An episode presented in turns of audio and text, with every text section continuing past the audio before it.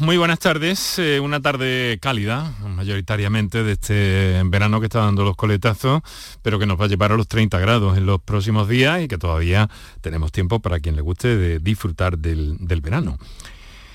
Eh, también nos gustaría disfrutar de la lluvia y de que se llenaran los pantanos, ¿verdad? Pero esto es lo que tenemos. Y tenemos otras cosas de las que ocuparnos, muchas que ocupan y muchas que preocupan y de las que tenemos que eh, saber en torno a la salud, a nuestra salud.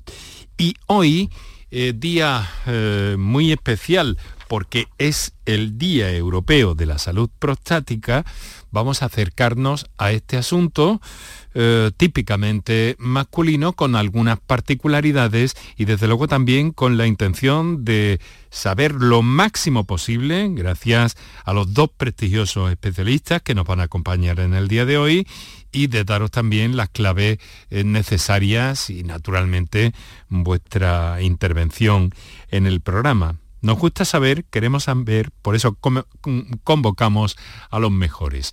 Así que muy buenas tardes y muchas gracias por estar a ese lado del aparato de radio. Canal Sur Radio te cuida. Por tu salud. Por tu salud con Enrique Jesús Moreno. Hay resistencia por parte de los hombres a acudir al urólogo.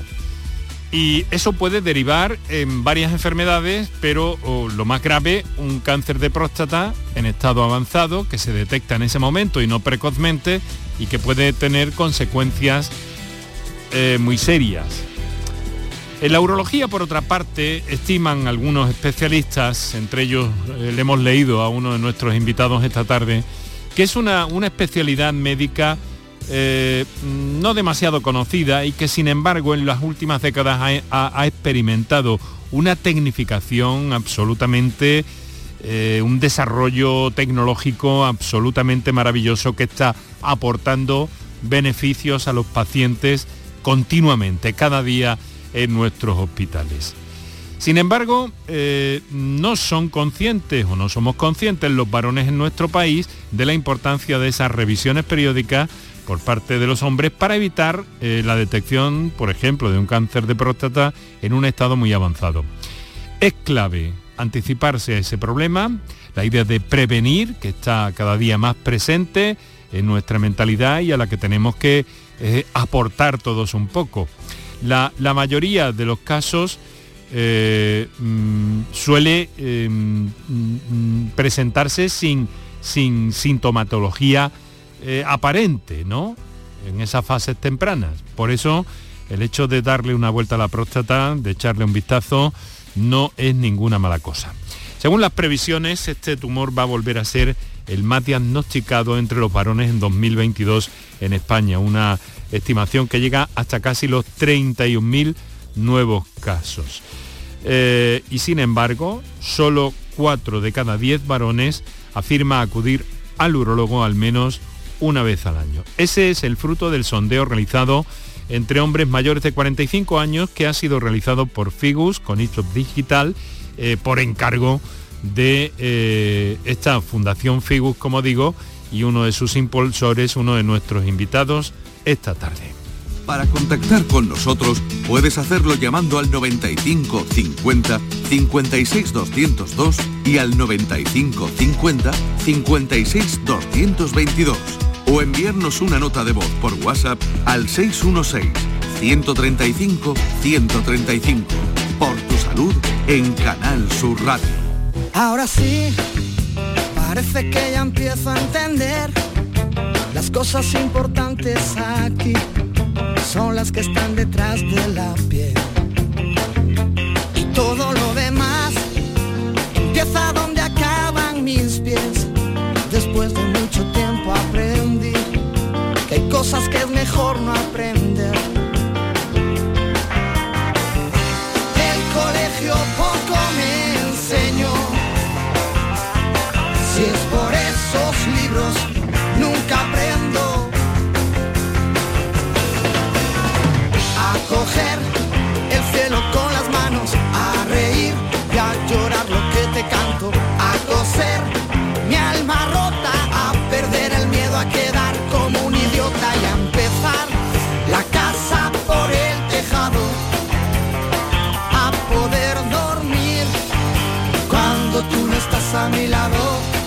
La música de Fito es uno de nuestras aportaciones para las transiciones del programa en el día de hoy que nos ha pedido uno de nuestros invitados al que saludo inicialmente que no es la primera vez que está con nosotros.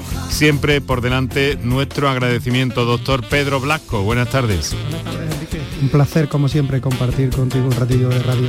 Bueno, pues encantado de que pueda estar con nosotros el doctor jefe de urología del Hospital de Palme de Sevilla, un hospital que está al alza, por cierto, últimamente. ¿eh? Cuanto a gestión, han salido artículos y ahí en las listas muy bien colocados, ¿no, doctor? Bueno, sí, eh, ser pequeño no quiere decir que no trabajemos bien. Y aquí y, algún día tienen que salir los frutos. Eso es, y además la unidad de urología, especialmente también con las contribuciones de la propia unidad y las del propio doctor Blasco en artículos eh, internacionales y uno de los más citados últimamente eh, en urología del que es coautor.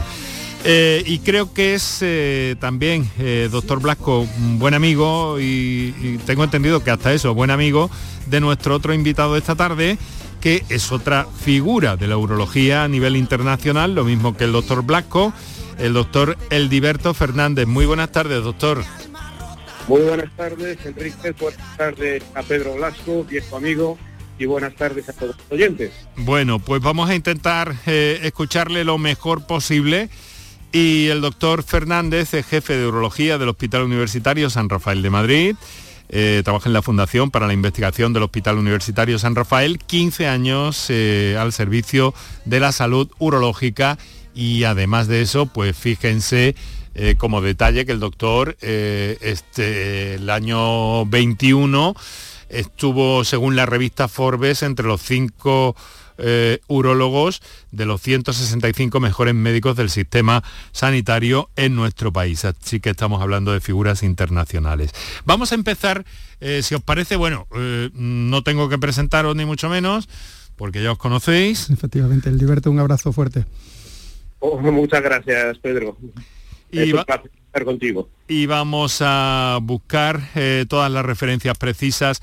Eh, doctor Fernández, eh, ¿cómo es que surge la iniciativa de poner en marcha este trabajo, este sondeo, para ver qué pasa con los varones ante la consulta de urología? Bueno, como, como usted muy bien ha dicho antes, con los datos que ha, que ha ofrecido, solamente cuatro de cada diez varones se revisan, mientras que se revisan ocho de cada diez mujeres.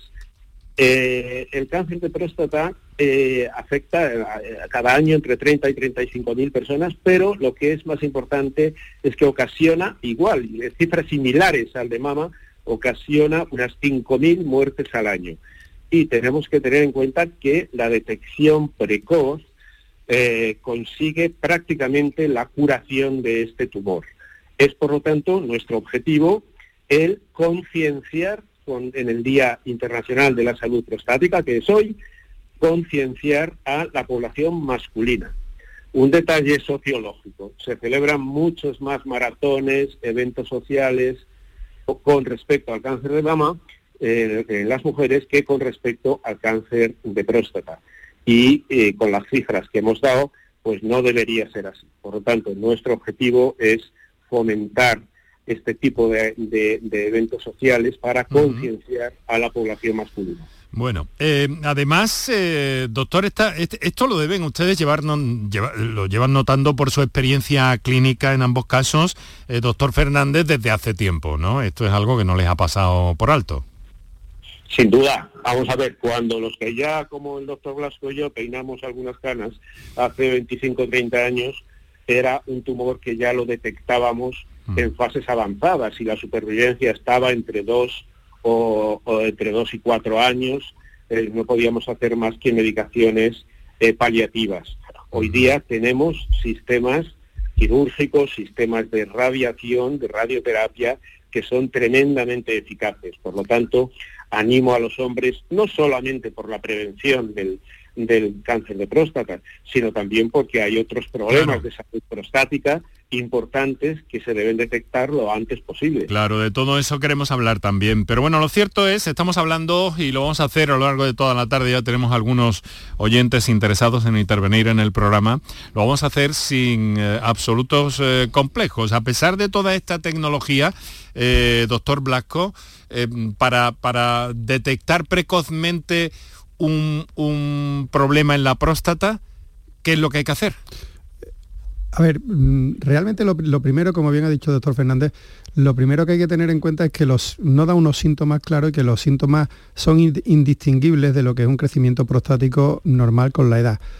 Por lo tanto, las revisiones eh, periódicas son fundamentales a partir de los 50 años como mínimo.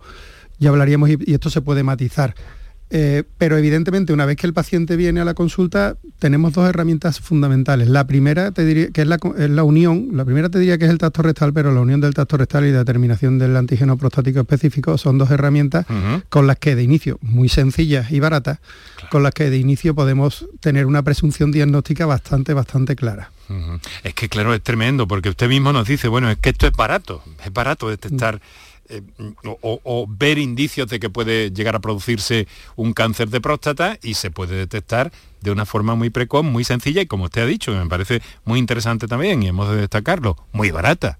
Sí, sí, importante. Y además hay otro detalle que quizás se tenga menos en cuenta, o que los varones, porque como bien hemos comentado, somos un poquito más dejados, por decirlo de alguna mm. manera, los antecedentes familiares. Si alguien tiene antecedentes familiares directos de cáncer de próstata en edades tempranas, varones, padres, hermanos con cáncer de próstata en edades tempranas, todavía más importante que esa determinación o que, esa, o que acuda al urólogo antes.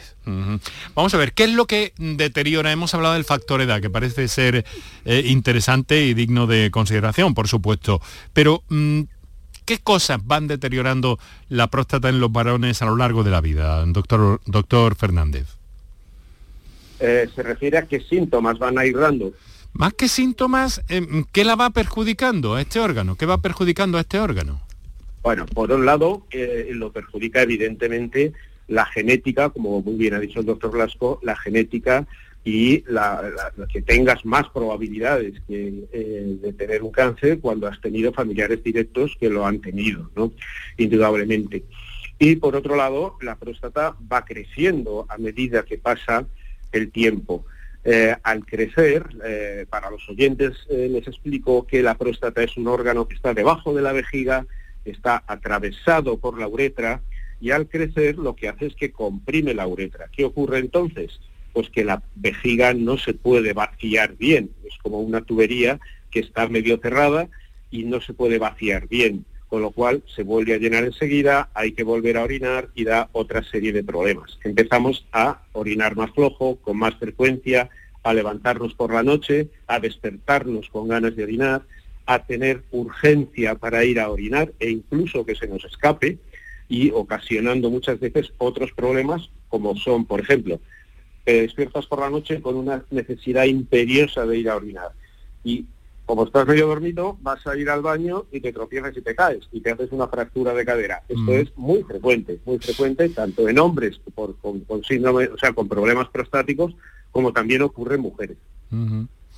Eh, ¿La próstata es una especie de válvula, doctor Blasco?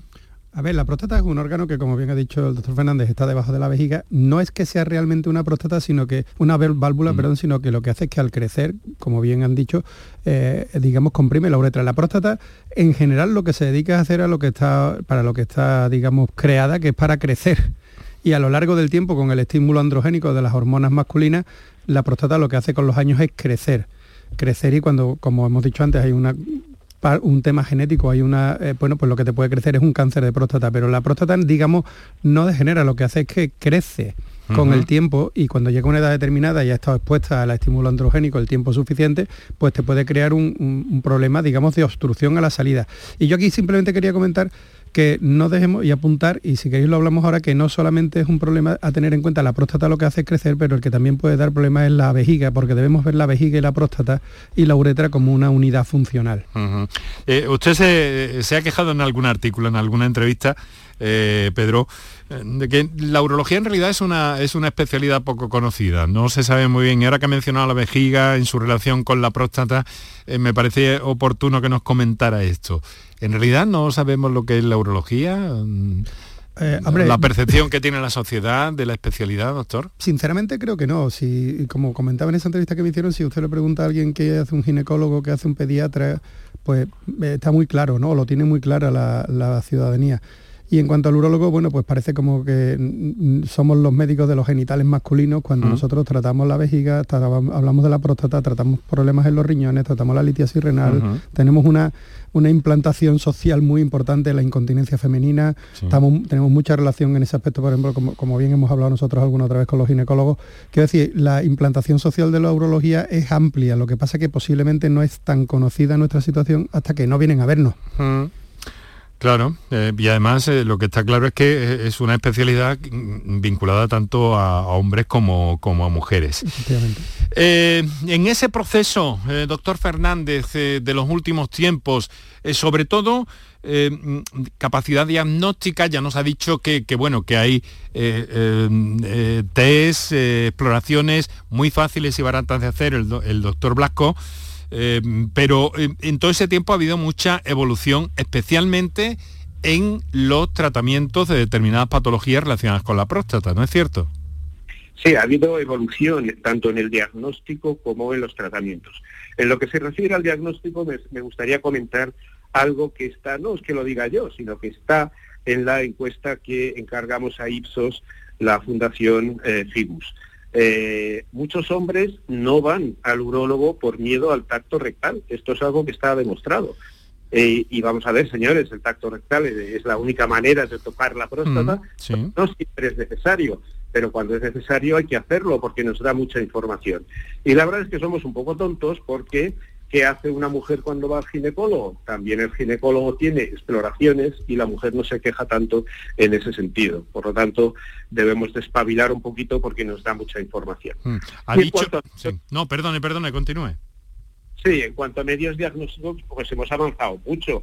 Hemos, pasamos de la ecografía tradicional a la resonancia magnética, a conseguir cuando es necesario porque se nos eleva una proteína en la sangre que se llama PSA, y es necesario hacer una biopsia, conseguimos eh, eh, fusionar las imágenes de la ecografía con la resonancia para poder biopsiar exactamente eh, la lesión y poder diagnosticar un tumor ahí en la próstata y por lo tanto poder tratarlo.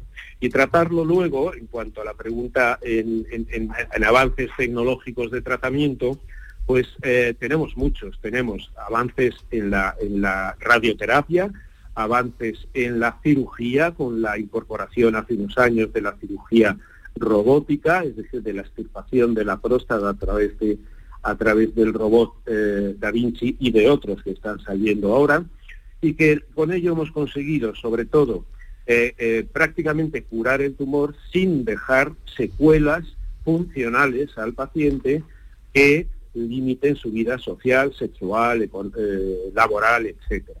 Y esto lo tienen que saber los oyentes. Por lo tanto, ningún miedo a ir al urólogo, necesidad de ir al urólogo a partir de los 50 y antes a partir de los 45 si hay antecedentes familiares, por supuesto cuando hay síntomas y la detección precoz hará que consigamos curar ese tumor o tratar el problema eh, que no sea un tumor, que sea una hiperplasia, o sea, un, un crecimiento benigno de la próstata y otros cuanto antes.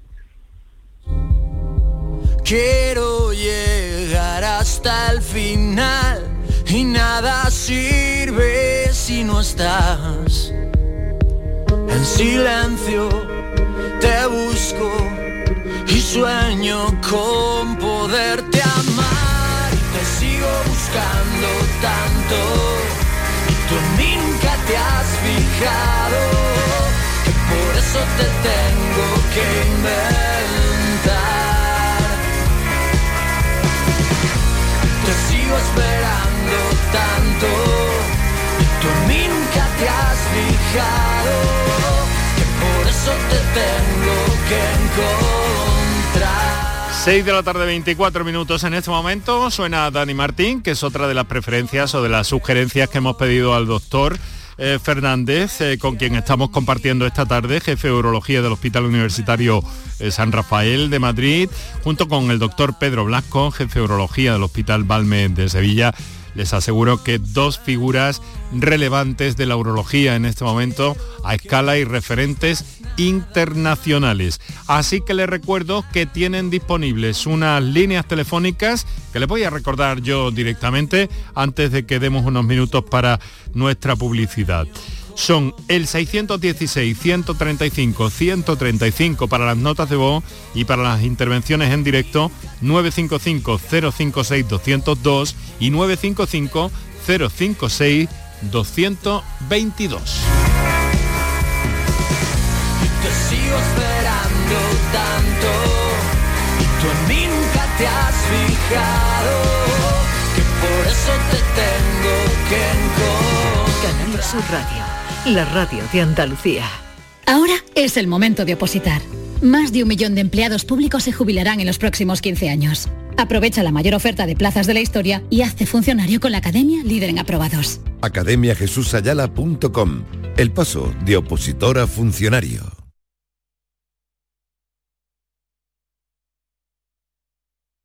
Vea, ya está ahí el niño del vecino con la pelotita. ¿Pero qué dices, Yuyu? Si ese niño es un figura, ese va a ser un crack. Un crack. La que es una crack es mi mujer, que llamó a Hogar Solar, pusimos las placas solares y ahorramos tela en la factura de la luz. Vaya pelotazo, ¿no? Pelotazo le daba yo al padre del niño. Llama al 955 31 80 80. Hogar Solar, la luz que te ayuda a ahorrar. Aquadeus, ahora más cerca de ti, procedente del manantial Sierra Nevada, un agua excepcional en sabor, de mineralización débil que nace en tu región. Aquadeus Sierra Nevada es ideal para hidratar a toda la familia y no olvides tirar tu botella al contenedor amarillo. Aquadeus, fuente de vida, ahora también en Andalucía. Apunta el nuevo servicio de atención a la ciudadanía de la Junta de Andalucía. ¿ITV, oposiciones o algún trámite complicado? 012. Recuérdalo así, 12 meses o 12 horóscopos, pero con un cero a la izquierda, porque nunca un cero a la izquierda fue tan útil. Ahora todo está en el 012. Junta de Andalucía. Canal Sur Radio te cuida. Por tu salud con Enrique Jesús Moreno.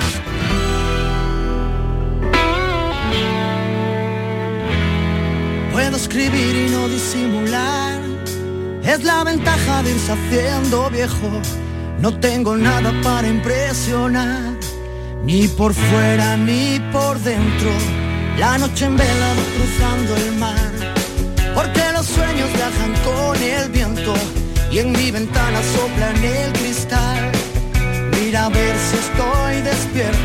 Bueno, a mí me encanta este bilbaíno, pero antes me vais a disculpar porque eh, me, me han dado mis compañeros fe de una errata que he cometido, que he dicho Fito Páez, que es un tipo argentino que a mí me fascina, pero se me ha ido la...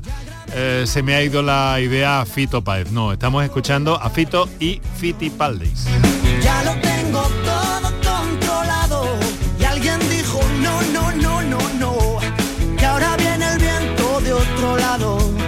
Déjame el timón. Bueno, dicen ustedes que peinan canas, pero están muy actualizados en cuanto a gustos musicales. Eso sí, hemos cogido la primera expresión que nos han enviado eh, nuestros invitados de esta tarde, el doctor Blasco con, con, con Fito y Fitipaldis y el doctor Eldiberto Fernández con eh, Dani Martín. Ahora vamos a lo que vamos, si les parece, doctores, eh, de nuevo recordando a nuestros oyentes que están escuchando Canal Sur Radio en esta emisión en directo, que nos pueden sintonizar también en la radio durante la redifusión del programa en la madrugada y que también pueden hacerlo a través de la aplicación de Canal Sur Radio para el teléfono móvil inteligente y a través de cualquier otra eh, que son muchas plataformas por donde se distribuye la señal de Canal Sur Radio a la carta, a través de la mm, eh, plataforma Canal Sur Más y luego por ahí repetidas en iVox y en muchos otros sitios. Ah, eh, también recordaros que nos tenéis en redes sociales en facebook.com barra por tu y en Twitter arroba por tu salud CSR. Ya me han dicho que por qué no estamos en Instagram. Pues vamos a ver si podemos abarcar eso también, pero de momento, de momento lo que podemos abarcar es esto, facebook.com y arroba por tu CSR. Doctores, si les parece, vamos a escuchar a nuestros oyentes, si lo tienen a bien. ¿Les parece? Claro que Perfecto. Muy bien, pues vamos a saludar a Juan José que nos acaba de telefonear desde Huelva. Juan José, muy buenas tardes. Hola, buenas tardes. ¿Qué tal? ¿Cómo está, querido amigo? Bueno, vamos bien, vamos tirando. Venga. Mire, eh, quería hacer una consulta, en fin, a uno de los doctores o los dos, fin, a ver. Mire, yo en el año 2016 me operé de hiperplasia benigna de próstata. Luego estuve cuatro o cinco años bastante bien, vamos bien. Luego eh, en el año 2021 empezó a, darme otro vez problemas, tuve con algunos tratamientos y el urólogo co- vio conveniente que me volviera a operar. El 15 de julio me volvieron a operar y desde entonces pues estoy fastidiado. Tengo mucho escozor, muchas molestias por la parte esta de abajo, la uretra, orino con alguna dificultad. Eh, fui al doctor, me mandó al urólogo, me mandó la doxiciclina, me mandó también la dos, doxazocina y el Serenol repens. Y, y no veo mejoría ninguna. A ver, a ver qué opinan los doctores. Bueno, pues a ver, en función de que ya sabe que esto no es una consulta, pero a ver qué orientación le pueden dar nuestros invitados de esta tarde. Empezamos, si le parece bien, con el doctor Blasco y si luego quiere añadir algo el doctor Eldiberto Fernández, pues también lo, lo hará si, si lo estima conveniente. Pedro. A, ver, aquí hay dos datos importantes. Se ha operado en dos ocasiones. No sabemos bien eh, qué tipo de cirugía se le dio, porque es otra cosa que podemos hablar cuando hablamos también del- de la hiperplasia benigna y distintos tipos de, de cirugía. Es verdad que la próstata puede volver a crecer, pero en cinco años quizás es demasiado pronto y habría que ver esa segunda cirugía realmente por qué se llevó a cabo. Que ahora mismo pueda, porque puede ser por un crecimiento prostático, ya te digo que me parece quizás demasiado pronto, o bien porque hubiera algún tipo de, de cicatriz, de estenosis asociada a la cirugía previa, no lo sé. Ahí lo que está claro que, que la sintomatología que él presente ahora habría que evaluarla muy despacio. Habría que evaluar muy despacio porque como hemos comentado antes, así la pincelada de que la vejiga y la próstata y la uretra trabajan de manera, digamos, unida o debemos verlo como una unidad funcional, habría que ver ahí eh, cuál es la situación del lecho de resección y sobre todo en este caso, evidentemente descartar que haya habido algún o que haya en este momento algún tipo de infección activa con algún cultivo. Y si todo eso se descarta, bueno, pues habría que ver primero que no hay una obstrucción de nuevo y segundo, si eso también se descarta, ver qué papel está jugando la vejiga en los síntomas que está teniendo el paciente. O sea, eh, doctor Fernández, ¿quiere añadir algo o, o algo? completamente completamente de acuerdo con el doctor Blasco, no es eh, lo suyo que pasado ese tiempo eh, haya que volver a intervenirle y eh, lo que le está ocurriendo ahora. Algo pasa más. Eh, puede ser infección, puede ser una estrechez en la uretra que le vuelva a dar síntomas. Eh, quiero decir que es un caso que hay que reestudiar para eh, poder darle una solución. Juan José, lo operaron en julio por segunda vez, nos ha dicho, ¿no? Si no me equivoco. Juan Sí, José, sí. ¿está ahí? Sí, sí, sí, Sí. Sí, que digo que lo operaron en julio, ¿no? Sí, el 15 de julio concretamente. Y, y mantiene mm, que se mantenga esa situación. Eh, eh, habrá pedido explicaciones a sus especialistas, ¿no? Sí, fui, me mandó lo que le, lo que le he comentado, Sí, las dos sí. disciplinas, Sí, y sí. me ha dado cita para el próximo lunes verme otra vez. Ah. Pero claro, digo con, con la misma molestia o peor de antes Bueno, de pues operarme. yo eh, me atrevo a afirmar que después de lo que nos ha dicho, nos han dicho nuestros invitados de esta tarde, Juan José, eh, es conveniente y seguramente su especialista va, va a actuar en esa línea, seguir investigando a ver qué puede haber ahí de más que se haya pasado, ¿vale? Así que mucho ánimo y bueno, mm, lo tiene a unos días pistas prácticamente, el lunes. Sí, sí, muy bien. Pues mucho ánimo, gracias, ¿eh? mucho ánimo y un fuerte. Muchas gracias, un fuerte abrazo, querido amigo. Gracias. Desde Huelva, donde ya mismo estará apareciendo en el horizonte esa Huelva rosa que decía el poeta de Moguer. Eh, 6 de la tarde, 33 minutos. Ha habido una cosa eh, que me ha parecido interesante en, la mm, in- intervención inicial que nos han hecho. No sé si ha sido el doctor Blasco o el doctor Fernández justamente ahora. Pero mm, ha dicho una cosa eh, que nos ha dicho, cuando se empieza a despertar alguien con prisa, con premura para orinar durante la noche, me parece que ha sido Pedro, ¿no? Y entonces le quiero yo preguntar al hilo de todo esto, porque me llega una nota escrita también un poco en este sentido, pero un tanto informal. Eh, ¿Eso quiere decir, o eso puede ser un síntoma para hacerse ver la próstata? Indudablemente, eh, la nocturia, que sería lo, lo que eh, lo había comentado el Diverto, la nocturia, que es el síntoma de, de- de levantarte, de que te despierten las ganas de orinar por la noche. Eso es. La nocturia es uno de los primeros síntomas que pueden aparecer. Eh, quizás una cosa importante que aclaremos a nuestros pacientes es el hecho a nuestros oyentes, perdón, es el hecho de que hay síntomas de cuando hablamos de una, del crecimiento prostático, olvidémonos si es cáncer o no es cáncer, estamos hablando del crecimiento prostático, una próstata, una hiperplasia benigna. Hay dos tipos de síntomas, síntomas de llenado y síntomas de vaciado. El síntoma de vaciado, como tú bien has escrito, Enrique, pues el paciente tiene un chorro fino, le cuesta trabajo orinar, no vacía bien, no eh, está mucho tiempo en el baño cuando va a orinar. Y esos síntomas son relativamente cómodos de sobrellevar y ahora te explico por qué. Cuando tiene unos síntomas de llenado, eh, que es el de tener que levantarse por la noche a orinar, el que tiene que dejar lo que está haciendo y, y salir corriendo al baño porque no puede aguantar la orina, que todo ha podido pasarnos alguna vez, esos son síntomas de llenado porque la vejiga está protestando de alguna manera. Y lo que no debemos olvidar ¿Por qué te, digo esto? Pues porque nosotros orinamos cuatro o cinco veces o seis veces eh, en condiciones normales al día. Esto quiere decir que estamos aproximadamente 6 o 7, 8 o 10 minutos en tiempo de vaciado pues los síntomas en ese tiempo los vamos a sufrir poco tiempo, pero después el resto del día estamos en llenado, estamos llenando la vejiga y si tienes síntomas de llenado son muchísimo más molestos y mucho más difícil de sobrellevar por los pacientes. Ya, ya, Bueno, es que ha llegado a decir algo que te despierten las ganas de orinar. Sí, sí, sí. efectivamente. muy fuerte. Eh, eh, en este sentido está bien estudiado que la urgencia misional es uno de los síntomas que más alteran la calidad de vida eh, de, los hombres que sufren crecimiento benigno de, la próstata. Esta urgencia eh, puede ayudarse eh, con o sin cirugía.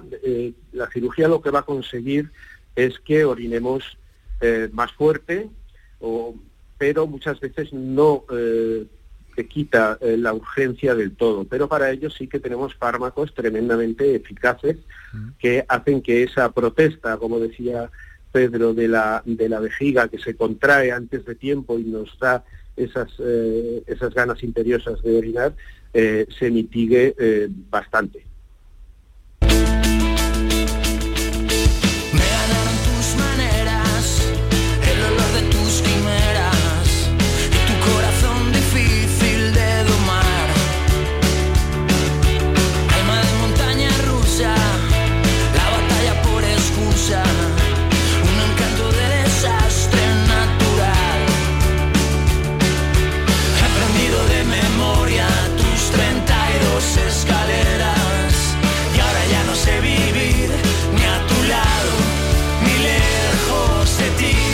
Estamos a jueves 15 de septiembre, es el Día Europeo de la Salud Prostática y estamos compartiendo con los doctores Pedro Blasco y con el doctor Eldiberto Fernández, eh, pues este espacio con los intereses de nuestros oyentes por delante y además aprendiendo y sabiendo eh, qué es nuestra tarea y que cada día que, citamos especialistas de, un nivel y de una referencia internacional tan importante que tienen la bondad, la amabilidad de compartir con nosotros este programa de radio, pues eh, vamos aprendiendo más y más y vamos teniendo las cosas más claras. Y ojalá que podamos también convencer a esos hombres eh, que me atrevo a decir que se niegan a visitar al urólogo, sobre todo por esa eh, por esa prueba barata junto con otra que es el, tacto rectal y que puede ayudar a prevenir eh, complicaciones muchísimo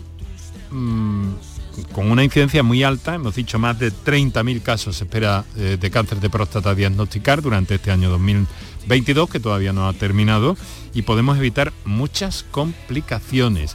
Y además se ha referido, mm, quiero resaltarlo también, el doctor Eldiberto Fernández, a que una señora, eh, independientemente del embarazo, ¿no? Digamos que pues visita al ginecólogo con una normalidad absoluta desde hace muchísimo tiempo y esto es algo que los varones parece que no hemos aprendido. Nos gustaría remarcar mucho ahí. Pero vamos a escuchar un WhatsApp, una nota de voz que, que nos ha llegado al programa. Hola, buenas tardes. Quería hacer una consulta a los urólogos que os acompañan hoy. Vamos a ver, mi padre tiene 61 años y está diagnosticado de hiperplasia benigna de próstata desde hace ya unos cuantos años. Eh, recientemente le hicieron una resonancia que reveló un PIRATS 4 y con un nódulo. ¿Debemos preocuparnos? También tengo que añadir que se le hizo una biopsia con la malísima suerte de que se infectó por E. coli y tuvo que estar ingresado unos cuantos días y otros tantos días en casa con antibióticos y sonda urinaria, ¿vale? Entonces, eh, mi pregunta, ¿en qué punto estamos de la enfermedad? ¿Puede volverse maligno pronto? Mm, No sé, es que estoy bastante, bastante perdida. Eso sí, está tomando tamsulosina y permisón desde hace ya unos cuantos años también. Bueno, pues lo básico, lo básico está comunicado, doctor Eldiberto Fernández había levantado la mano de alguna manera. Por favor, adelante. Vamos a ver, sí, hay varios problemas. Lo primero y más importante, que no se preocupe, que esté tranquila.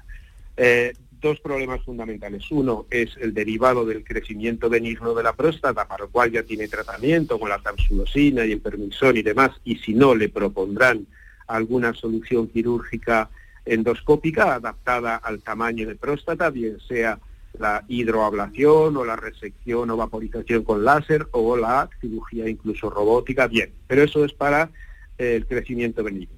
Pero a este paciente le han hecho una resonancia. Si le han hecho una resonancia es porque querían eh, mm, tener una foto mejor de la próstata porque sospechaban que seguramente tendrá una elevación de este este parámetro que, te- que medimos en sangre que se llama antígeno prostático específico, el famoso PSA, lo tendría un poquito alto, le pidieron una resonancia y ah, en esa resonancia vieron una lesión sospechosa, como decía la oyente TRAS 4, o sea, es una clasificación que utilizamos nosotros eh, para, para, para eh, decidir si hacer una biopsia o no, y la han biopsiado. Es muy importante el resultado de la biopsia que la oyente no nos ha dicho.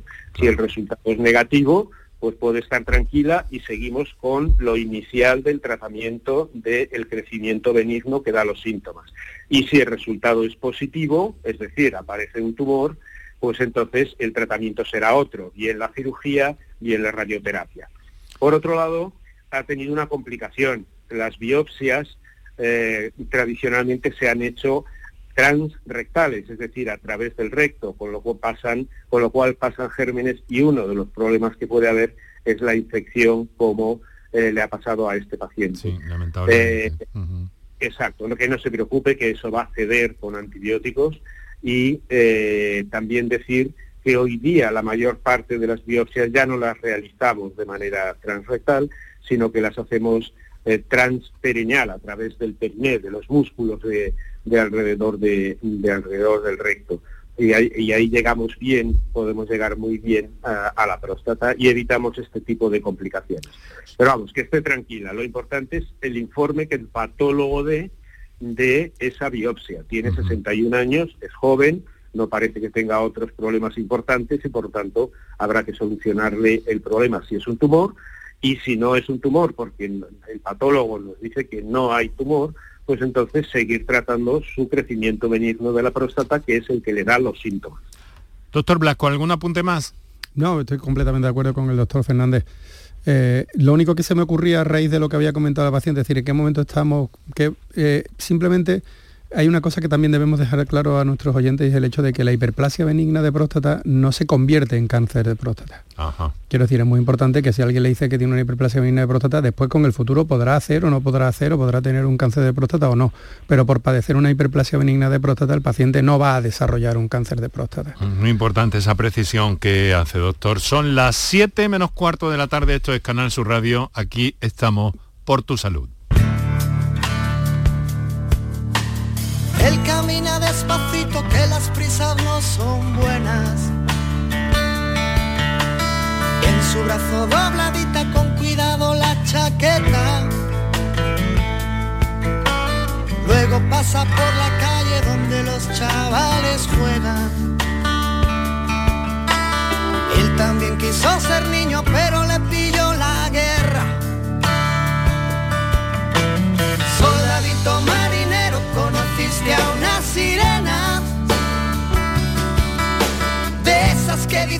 quiero si ven la cartera llena. Fito, este tipo con una sensibilidad tan eh, especial y con unas canciones tan absolutamente eh, mágicas, evocadoras y con una ambientación eh, tan, tan estupenda. Vamos en busca de otra comunicación que nos llega desde Jaén, bueno, desde Linares, mejor dicho, desde Linares Jaén, por supuesto. Es Miguel. Buenas tardes, Miguel. Miguel, buenas tardes. ¿Qué tal? Como ¿Cómo quería está? preguntar a los doctores, tengo una próstata de 125, según me dijo el doctor, y lo que pasa es que hace cuestión de un mes y medio, dos meses, pues no podía orinar, me pusieron una sonda, la tuve 10 días y a los 4 o 5 días me pasó igual. Y ahora me la han puesto la sonda durante un mes. Y quería preguntar a los doctores si el tratamiento que tengo ahora mismo es Ilmago, una cápsula al, al día, y Permisón, dos al día. A ver si me dicen si me puedo operar o puedo seguir con el tratamiento. Venga, ¿quién ha levantado la mano primero? Me parece que el doctor Blasco. Eh, a ver, eh, eh, quiero decir, eh, volvemos a lo que estábamos hablando antes. Aquí la próstata lo que ha hecho es crecer y en este caso crecer bastante. Y los problemas es que ya cuando una tubería se atasca necesitamos, la bomba empieza a trabajar contra una presión que en este caso es la vejiga, ¿no? Cuando entonces llega un momento en que la bomba que es la vejiga parece que en este caso, o en, en muchos casos, este uno de ellos es la, la, veji- la vejiga deja de dar presión y no puede vaciar. Eh, por eso tiene que llevar una sonda. Eh, cuando ha ocurrido que puede ser un incidente que ocurre en una, en una ocasión y después por cualquier motivo, por una congestión o cualquier motivo eh, de la zona perineal, además de la hiperplasia, pero cuando ya hay una segunda vez que hay que poner la sonda porque el paciente no orina, ya es un síntoma bastante claro de que ahí hay una, una disfunción de vaciado asociada a la obstrucción en el tiempo. Entonces, evidentemente, a ver, que pueda ir bien con el tratamiento, pues habrá que verlo, pero lo más probable es que usted tenga que ir pensando de acuerdo con su urólogo, en plantearse eh, la posible de atención quirúrgica. Y es muy importante en este caso, y termino, la, información a los pacientes. Y es muy importante que, que las decisiones de tratamiento se hagan de manera consensuada y de manera, de manera informada, porque en este caso tenemos que informar al paciente de que la obstrucción ha dado lugar posiblemente eh, a un problema de vaciado, por un problema de, de- afectación de la vejiga, que, posible, que nosotros estamos obligados, si no hay una mejoría clínica con el tratamiento médico, a eliminar la obstrucción quirúrgicamente, pero que después tenemos que conseguir que esa vejiga dé presión para vaciar. ¿De acuerdo? Entonces, porque eso nos hará crear unas expectativas adecuadas, eh, en este caso a este oyente o a cualquier paciente que, que viene a nuestra consulta con ese problema. Eh, vamos con... ¿qué- ah, ¿Alguna cuestión más eh, Sí, que apuntar, quería- doctor? Sí, Sí, yo le diría a nuestro amigo oyente que no tiene otro remedio que operarse. Y hay hoy día técnicas estupendas, bien la vaporización, la enucleación con láser o la cirugía abierta, laparoscópica o robótica, quitando esa, eh, esa, esa obstrucción. Eh, dos comentarios muy importantes para los oyentes. Eh, la gente se piensa que muchas veces después de la cirugía de la hiperplasia benigna le van a venir unos problemas de disfunción eréctil, o sea, de impotencia tremendos. Falso, no es verdad. Hoy día las técnicas que utilizamos son lo suficientemente precisas como para que eh, no ocurra no ocurra esto. Eh, por lo tanto, eh, que no tengan ese, ese miedo. Nosotros los urólogos también tratamos la disfunción eréctil, que es algo que preocupa mucho a las personas que van al urólogo o que se someten a, a- a cirugías. Pues- Esto es... Sí. No, no, perdone, no le interrumpo. No, no. Pues, es, lo que quería decir. Perfecto, bueno, pues es curioso porque tenemos un, un texto que nos ha llegado en esta, en esta línea, pero no quiero yo olvidarme de, de Miguel, que estaba ahí al aparato de radio, al aparato telefónico, mejor dicho. Sí, bueno. Miguel, Gracias. eh, que ha por la escuchado las respuestas, ¿no? He escuchado la respuesta. Sí, lo que quería preguntarle que entonces lo mejor es operarse. O seguir con el tratamiento durante un año, por ejemplo, como En su caso sí, porque en su caso sí, porque como decía muy bien el doctor Lasco también, ya es la segunda vez que le ocurre a pesar del tratamiento farmacológico. Entonces, en todas nuestras eh, guías clínicas, es decir, nuestra Biblia que seguimos eh, eh, en todo el mundo, ya la indicación es quirúrgica. completamente Vale, de pues muchas acuerdo. gracias, ¿eh? por la información. Mm, Muchas gracias, Miguel, por su, por su llamada. Un fuerte abrazo. Igualmente. Hasta luego. Aprovecho para saludar también a Jaén, pendiente de ese cielo, eh, en busca de, del agua que necesitan nuestros olivos en esta época eh, del año y que parece que, que no llega. Tenemos 10 minutos para las 7 de la tarde, aquí Canal Sur Radio, esto es por tu salud, estamos aquí por eso. Y les, eh, les leo la pregunta que, que nos ha llegado por vía, por vía texto. Soy Antonio, tengo 48 años. ¿Me pueden decir qué consecuencias sobre la erección podrían tener los problemas de próstata? Ya les digo que encajaba con esto que, nos, eh, que ha salido en la, en la pregunta anterior. Eh, doctores, eh, no es tampoco muy precisa la cuestión, está como muy abierta, ¿no? Pero en fin, hay una relación entre la próstata y la erección, doctores. Doctor Blasco. A ver, eh, no, hay, no hay una relación absolutamente directa. Y como bien dice el Diverto, tampoco la cirugía tiene que hacer pensar al paciente que, que- vaya a tener problemas de, disfunción eréctil. Indudablemente la, la hiperplasia de próstata aparece con la edad y con la edad también pueden aparecer problemas de disfunción eréctil y en un momento determinado problemas de congestión pelviana, de, pueden tener mm, alguna relación con la disfunción eréctil, pero no se deben asociar mm, de manera, desde mi punto de vista, de manera radical la presencia de la hiperplasia benigna de próstata y la disfunción eréctil. Ujú. No está asociado, de- doctor Blanco también, que, que- que entiende mucho de, de cirugía, por supuesto, en este sentido, porque es más una relación de, de la precisión, esa a la que ha hecho referencia antes cuando, eh, cuando contestaba a otro oyente, en el sentido de la precisión que se utiliza en esas eh, cirugías, que no rompen nada, ni conductos, ni nada, ¿no?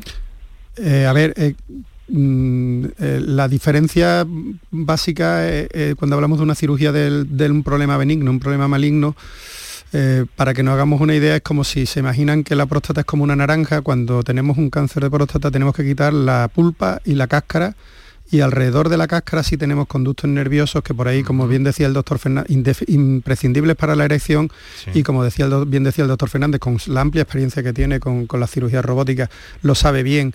Eh, hay una disección muy fina y una buena, una buena cirugía, una buena técnica es fundamental para preservarlo. Cuando hablamos de la cirugía de la hiperplasia benigna de próstata, si vuelvo al mismo ejemplo de la naranja, es como si yo dejo la cápsula, la cáscara y me llevo la pulpa. Si como lo mm, atraco, digamos, por, por distintas vías, como él dice, puedo atacarla con láser, con una RTU, con lo que yo me planteé, voy a ir solo por la pulpa, razonablemente no tengo por qué tener problemas con la inervación porque va por fuera de la cáscara. No sé si me he pues, explicado. mm, Sí. y A ver, eh, que- a ver, adelante, adelante, doctor. En este sentido, eh, para nuestros oyentes tiene eh, más importancia en el tema de la disfunción eréctil lo que llamamos el síndrome metabólico, esa tríada nefasta que es la hipertensión, la dislipemia, es decir, las alteraciones de las grasas del cuerpo, de las diferentes eh, eh, grasas del cuerpo, y la obesidad. Eh, esta, esta tríada sí que es nefasta para el tema de la, de la potencia sexual. Vale. Bueno, pues íbamos a un WhatsApp, pero me dice mi compañero Kiko Canterla que tenemos a, a un oyente eh, mm, un, poco, un poco nervioso y muy interesado en, en- en intervenir, en preguntar algo. Vamos a, vamos a saludarle si está ya la, la- efectivamente, está preparada esa comunicación. Diego, buenas tardes. Hola, buenas tardes. ¿Qué pasa, hombre? Eh, pues nada, le llamo en primer lugar, pues enhorabuena por el programa y vamos, que es un alivio para, para todos los que estamos mal y también enhorabuena a los doctores por siempre por, por estar ahí. Mira, mi pregunta era la siguiente. Bueno, más que todo es una duda. Hace poco me diagnosticaron porque empecé a orinar por la noche mucho, me escocía, al orinar mucho y también cuando tenía relaciones sexuales, pues al eyacular, pues sentía, sentía dolor después. Y fui al urólogo, me estuvo mirando, me hizo las pruebas, me dijo que vamos, me hizo una analítica, todo estaba bien, pero posiblemente lo que me faltaba era un cultivo de semen, de esperma. Diego, le voy a pedir mm, mucha mucha brevedad porque es que estamos ya que, que nos pilla el, el reloj. ¿eh? El, el reloj es un tirano en la radio. Por favor, abrevie todo cuanto le sea posible para que podamos escuchar luego bien a los doctores también. Pues me hicieron, me hicieron el cultivo de, el cultivo de esperma y me salió un- una bacteria, el Petrococcus faecalis. Me pusieron un tratamiento de antibióticos y me pusieron también el Urolez de 8 miligramos y el, y, y el CDQ, uno por la noche. Mi pregunta es la siguiente, porque la, bacteria en la analítica ya después de tomar el antibiótico ha, desaparecido. La prostatitis que me diagnosticaron cuando ha desaparecido la bacteria, ¿desaparece la prostatitis o sigue la prostatitis? Tengo que seguir con el tratamiento y esa era mi duda. Muy bien. Pues eh, le ruego que escuche la contestación de los doctores eh, a través del aparato de radio, ¿vale? Para que ajustemos todo el tiempo posible. A ver, doctores, si son tan amables. Eh, bueno, voy... mm, se- Adelante, se- en este caso estamos hablando de una prostatitis bacteriana que mm, ha sido tratada para que haya desaparecido la- el cuadro clínico, el cuadro, sobre todo el cultivo, perdón, no el cuadro clínico, el cultivo ya sí se haya negativizado, ha hecho un tratamiento antibiótico durante un tiempo razonable y adecuado porque a veces no es tan fácil.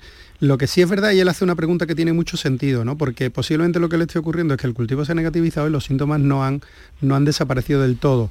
Y puede ser, y evidentemente, aparte de por el crecimiento prostático, que ya puede causar un problema per se, también es que cuando hablamos de la prostatitis hablamos de un cuadro infeccioso que provoca una inflamación y la inflamación prostática tarda en bajar.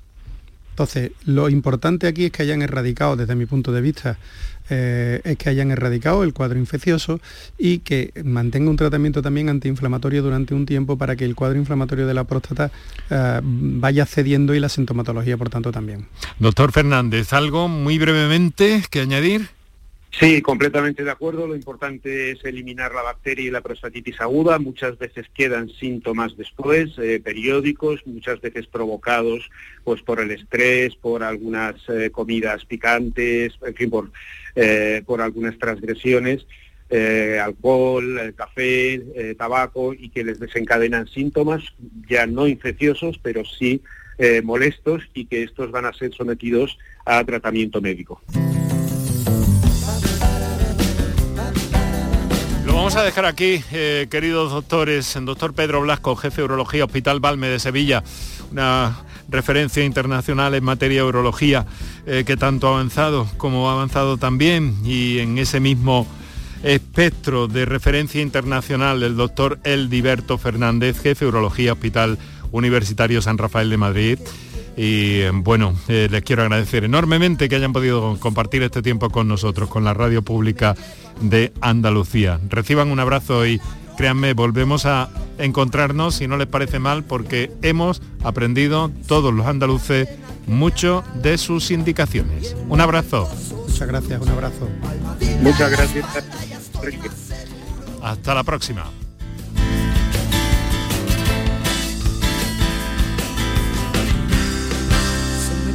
Si me besas, rojitas las orejas. Lo vamos a dejar aquí. Mañana eh, nuestro tiempo dedicado a la investigación y a la innovación en Andalucía. Mañana hablaremos con una investigadora, María José Peral Rubio, que está investigando cómo una inflamación aguda del colon puede provocar o determinar una alteración en el cerebro similar al de otras complicaciones como la ELA. Lo dejamos aquí, el mejor de los saludos, aquí Canterla, Martínez, Piedra y Moreno.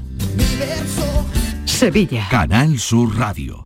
¿Buscas una fibra óptica que te dé más? Telecable Andalucía es tu operador local de confianza. Telecable. Fibra de 300 megasimétricos por solo 14,90 euros al mes y línea ilimitada de 24 gigas por 10,90. Contrata en Telecable Andalucía. Somos punto de venta oficial de Xiaomi. Telecable Andalucía. Conecta con lo que realmente importa.